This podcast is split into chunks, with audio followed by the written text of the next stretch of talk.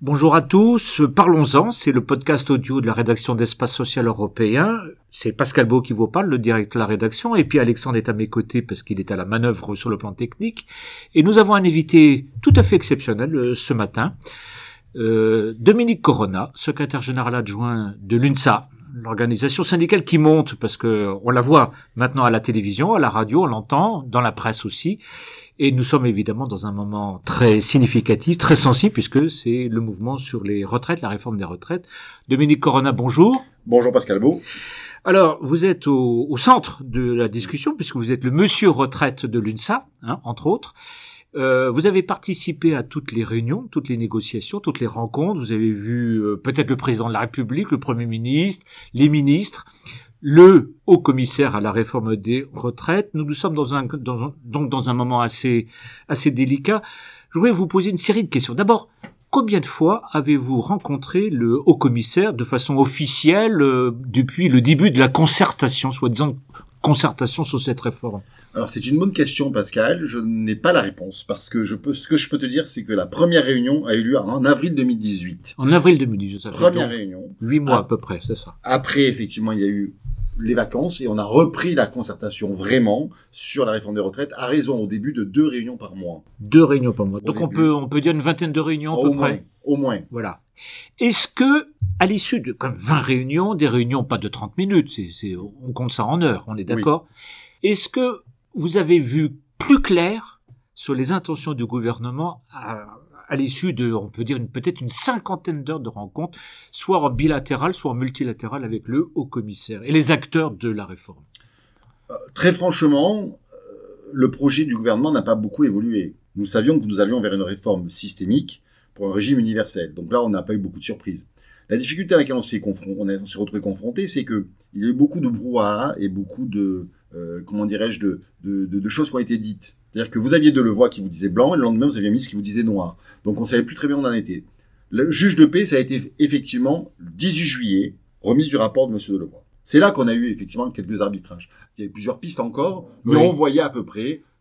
Il parlait de l'âge pivot, euh, il parlait de la génération ou plutôt euh, 63 à l'époque, etc., etc. Donc c'est là qu'on a commencé vraiment à voir les choses. Dans la discussion avec Delevoye, c'était très intéressant parce qu'on analysait différentes possibilités. Et il nous disait, bon, par exemple, la clause du grand-père, je suis contre. Il nous l'a dit dès le départ. Moi, oui. on a pu en discuter avec lui. D'accord, mais on va y revenir. Mais est-ce que vous n'avez pas l'impression que le gouvernement avait un projet ficelé, globalement, hein, et qu'il a masqué, il a, il a fait traîner les choses? Très non? franchement Pas franchement? Très franchement, non. Non. Non. Du tout. Non, non, du tout, du tout, parce que je, je vais vous le dire, c'est un secret pour personne. Je pense qu'aujourd'hui, ils ne sont, ils savent même pas encore totalement où ils vont. Ah ben dites-moi, c'est rassurant votre truc là. Ah ben je, je le pense, c'est-à-dire que euh, on nous annonce le projet de loi pour la semaine prochaine, on va bien les grands arbitrages, mais euh, sur l'âge pivot, euh, est-ce qu'ils vont y aller ou pas? Nous, Moi, je leur conseille de ne pas y aller. Voilà, on leur avait dit réforme paramétrique, c'est non, ils y vont, ils en prennent une conséquence aujourd'hui. Du coup, on appelle à la manifestation, ce qui n'était pas le cas avant. Je pense qu'il y a encore des marges de négociation sur la pénibilité, par exemple. Sur la Oui. pénibilité. D'accord. Le, le, le, Est-ce que le choix du calendrier vous, vous apparaît euh, intelligent, tout à fait opportun? Ou vous pensez que c'est pas un peu une provocation? Que le Premier ministre monte à la tribune du 16 euh, donc il y a la semaine dernière pour annoncer une réforme, y compris avec des éléments paramétriques dont il savait pertinemment que ça allait provoquer les organisations, on va dire réformistes modérées comme l'UNSA et la CFDT, Oui. entre autres. C'est pas une provocation, ça? Euh, Est-ce que c'est une provocation? Euh, Je suis, euh, je suis très interrogatif. Déjà sur la date, Pascal. Premier coup de Somons, donc juillet 2018, on rend le rapport. Oui. Septembre, le Premier ministre nous donne des perspectives de calendrier en disant on va refaire des, des, des concertations. Sep- septembre aussi, grève massive de la RATP qui Oui. annonce que le 5 décembre, s'ils n'ont pas de réponse à leurs revendications qui sont légitimes, leurs interrogations légitimes, ils partiront en grève reconductible avec la SNCF qui se met dans le wagon. Et là, le Premier ministre ne dit rien. Donc, très franchement, on s'est vu avec Delevoye un certain nombre de fois, Jean-Paul Delevoye, pardon, un certain nombre de fois. C'était intéressant, mais c'est des redites, quoi. On n'a rien appris. Et pendant ce temps, Donc entre septembre et décembre, il ne s'est rien passé. Ah, vous passé vous êtes vu Si, si, c'est passé des réunions, par exemple avec M. Djebari, où j'ai fait une, une, une réunion. Le secrétaire d'État au transport. Le secrétaire d'État au, transport, bien sûr, euh, et la, le camarade de la RATP. Moi, ce que je sais, c'est qu'ils se sont vus une fois, on a expliqué le rapport. Oui, enfin, bon, tout le monde l'a lu, ce rapport, enfin, tout le monde est censé l'avoir lu. Deuxième fois, deuxième réunion, on, on reparle du rapport. Et puis quand on parle des transitions et des générations concernées, pas de réponse. Pas de réponse. Et donc là, effectivement, les camarades de la SNCF et de la RATP disent stop, on part. Donc vous, avez, vous êtes venu avec des questions Oui. sur le rapport et au-delà du rapport auquel on vous a pas répondu. Non, parce qu'il n'y avait pas d'arbitrage. Voilà ce qu'on nous a dit Enfin, on est quand même, quand même- vu de l'extérieur, hein, on est quand même obligé de se poser la question sur la méthodologie du gouvernement et peut-être un, un sens peut-être un peu pointu de la provocation sociale, surtout à l'orée des fêtes de fin d'année qui sont, comme chacun sait, un peu sacrées euh, en France comme ailleurs d'ailleurs. Voilà. Venons-en au fait quand même. L'UNSA est l'organisation majoritaire à la RATP. Oui. Il y a quelques jours, le secrétaire général de l'UNSA RATP est apparu à la télévision avec un langage un peu ferme. Mm. Euh, vous êtes une organisation réformiste, on va dire, euh, peut-être à tort modéré, je ne sais pas.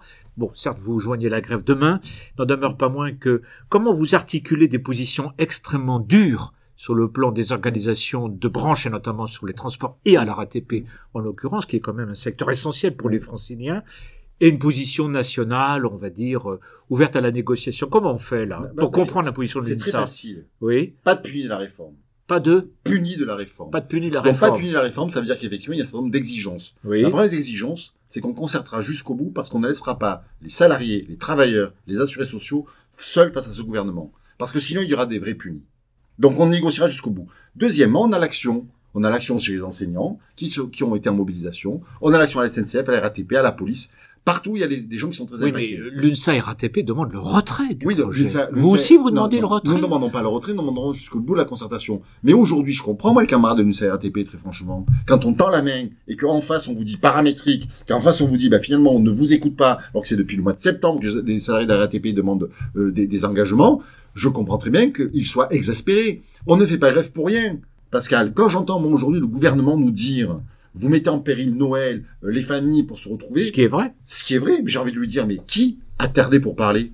Qui a tardé pour faire les arbitrages? Qui a poussé les gens dans, cette Mm. exaspération? C'est pas les organisations syndicales, pour le coup. C'est bien le gouvernement. Et donc, je pense qu'il faudrait poser la question au Premier ministre, pourquoi il a tant entendu Pourquoi il, il n'attend pas les revendications? D'accord. Soyons clairs. L'UNSA est-elle favorable à un régime universel en point Non. L'UNSA n'a jamais demandé une réforme systémique. Ce n'est pas nous qui le demandons. Nous n'avons jamais été l'organisation Donc vous êtes en contrepoint. Maintenant, le gouvernement et le Parlement disent nous on veut un régime en Eh point. bien, nous, vous vous dites c'est la démocratie. si, exactement. Voilà, recherchent à négocier le lieu. C'est comme ça qu'il faut comprendre la Oui, position de l'UNSA, parce que la. CFDT, elle, c'est toujours déclaré Oui. Favorable à un régime. Nous, nous pensions, mais voilà, qu'il fallait mieux converger et après transformer. Là, ils transforment, ils convergent quasiment après. D'accord, on est notre d'accord. méthode. Alors, le, le, le, est-ce que vous êtes favorable à la réforme, voire à la disparition des régimes spéciaux de retraite, ou est-ce que là aussi, vous dites, nous ne demandons pas la disparition des régimes spéciaux, mais nous souhaitons négocier les évolutions. Il faut, il faut négocier les évolutions. Parce que la disparition des Vous êtes d'accord pour qu'ils évoluent, les régimes spéciaux? Bien sûr, on a toujours été d'accord pour ça. C'est-à-dire qu'il faut, il faut évoluer avec son temps. La difficulté. Ça veut dire quoi, ça? Prenons par exemple, j'ai eu la comédie française tout à l'heure au téléphone, parce qu'on en parle rarement. Oui, oui, oui. Bon, c'est un petit régime. Oui. Mais c'est des salariés. Ce sont des Bien assurés sûr, sociaux. bien sûr. Ils n'ont pas de prime. Demain, on va leur dire, vous allez travailler. On va faire d'abord, un, c'est plus effectivement le départ à 57 ans. Et deux, on va vous calculer sur toute votre carrière. Comment on fait pour, pour récupérer ces gens-là? Vous savez que tu, tu sais bien, Pascal, qu'il va y avoir des baisses de pension. Ah, alors, Si effectivement, il n'y a pas de bah récupération. oui, quand on passe des, euh, soit des six derniers mois sur un traitement indiciaire Mm. ou des six derniers mois sur le salaire à toute la carrière, mais aussi pour le secteur privé, quand on passe des 25 meilleures années à toute la carrière, c'est forcément mécaniquement une baisse.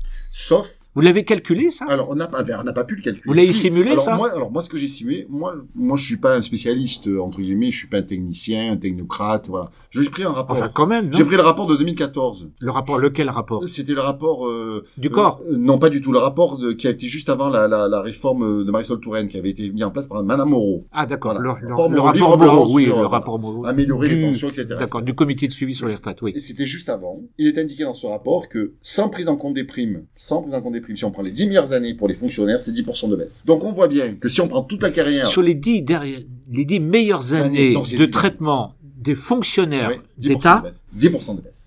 Au lieu des six derniers mois, Oui. ça fait déjà moins 10%. Donc t'imagines- vous imaginez, pardon, Oui, tout à fait. vous imaginez le, le gap. Ah ben sur toute la carrière, ça fait encore Alors, plus. Il faut maintenant vérifier la prise en compte des, des, des, des- des- des primes, ce que cela va donner. Oui. Mais par exemple, pour toutes les catégories, c'est la fonction publique territoriale. Moi, j'entends euh, Monsieur Blanquer qui dit je vais sanctu- sanctuariser les primes euh, et les pensions des, des enseignants. C'est déjà un Mais ça point veut dire positif. quoi, Ben, ça veut dire que là, Ça veut dire qu'il va se projeter, il va faire un Ah. calcul à 20 ans, 30 ans, Eh ben, le maintien des pensions par rapport... Oui, il va regarder, il va donc mais, augmenter. comme- mais qui va payer Oui, qui va payer Bon, ça, c'est le problème de l'État. Hein. Dire, On a une la- idée du coup Oui, c'est Non. 10 milliards Non, moi, j'ai pas une idée du coup pour le moment parce que je n'ai pas encore les contours exacts de la réforme. Oui, Voilà. d'accord, oui. Non, mais ça me pose une. Excusez-moi, là, euh, Dominique Cor- Corona, ça c'est une pirouette. Non, parce que j'ai eu Blanquer en face de moi sur Ah, et il vous a dit quoi Il m'a le dit, euh, ministre le monsieur Darmanin va me donner euh, de l'argent, etc. Je sais plus enveloppe. Il a dit, euh, Monsieur Darmanin va me donner de l'argent. non, non, il a dit, Ah, c'est-à-dire ouais. qu'en fait, il va y avoir effectivement un certain nombre euh, de, de, de budgets alloués au ministère de l'Éducation nationale. C'est effarant tout ça. On m'a demandé si c'était effectivement euh, suffisant. Je lui ai dit, comment que je vous réponde C'est pas effarant tout ça. Mais vous avez des ministres qui vous disent je sais pas où on va,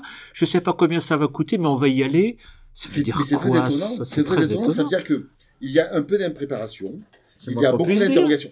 Et revenons, si vous me permettez, Bien sur sûr. les catégories C de la fonction publique territoriale. Oui, oui, Parce oui. que encore à la limite, l'État, il fait ce qu'il veut avec son, argent. oui, comment vous allez faire avec les, les, Et comment faire avec les maires employeurs territoriaux, D'accord, les territoriaux, les maires, euh, Qui n'ont pas de prime, les la catégorie C de la fonction publique territoriale, qui sont les, en général les plus mal qui payés. c'est qui va payer ça Qui va payer comment Ouais, bah oui, je vous pose la question, Dominique Ben, moi, Corona. je, mais je, mais posez la question. Mais répondez à ma question. Ah, mais je, je, je n'ai pas la réponse. Donc aujourd'hui, on voit bien qu'ils on vous a pas dit euh, Le gouvernement vous a rien dit Bien là-dessus. Donc on essaie d'avoir. On voit bien que secteur par secteur, il y a des concertations qui sont en cours. La police, la douane, euh, la pénitentiaire, les enseignants. Et bien il va, va falloir qu'on regarde l'hospitalière, les catégories C de la fonction publique territoriale, etc., etc. Et aujourd'hui, c'est un véritable, une véritable, on a un vrai problème. hein. D'accord. Alors, un mot quand même sur le secteur privé. Euh, Ouais. euh, Il y a le secteur public, on, a, on en a dit un mot, bien sûr.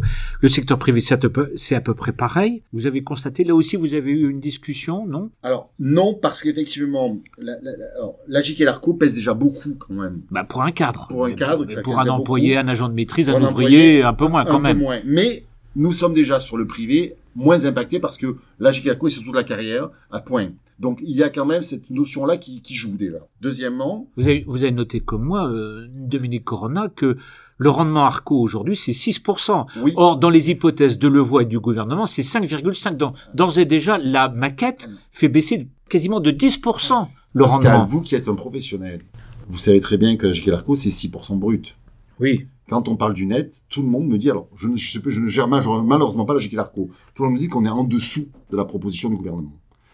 Tout le monde me dit. Alors par contre, tout le monde me dit aussi. 5,5 brut, a dit Et tout- Delevoye. Et tout le monde me dit, tout le monde me dit, c'est là qu'il faudra que nous regardions, c'est que 5,5, c'est un taux correct.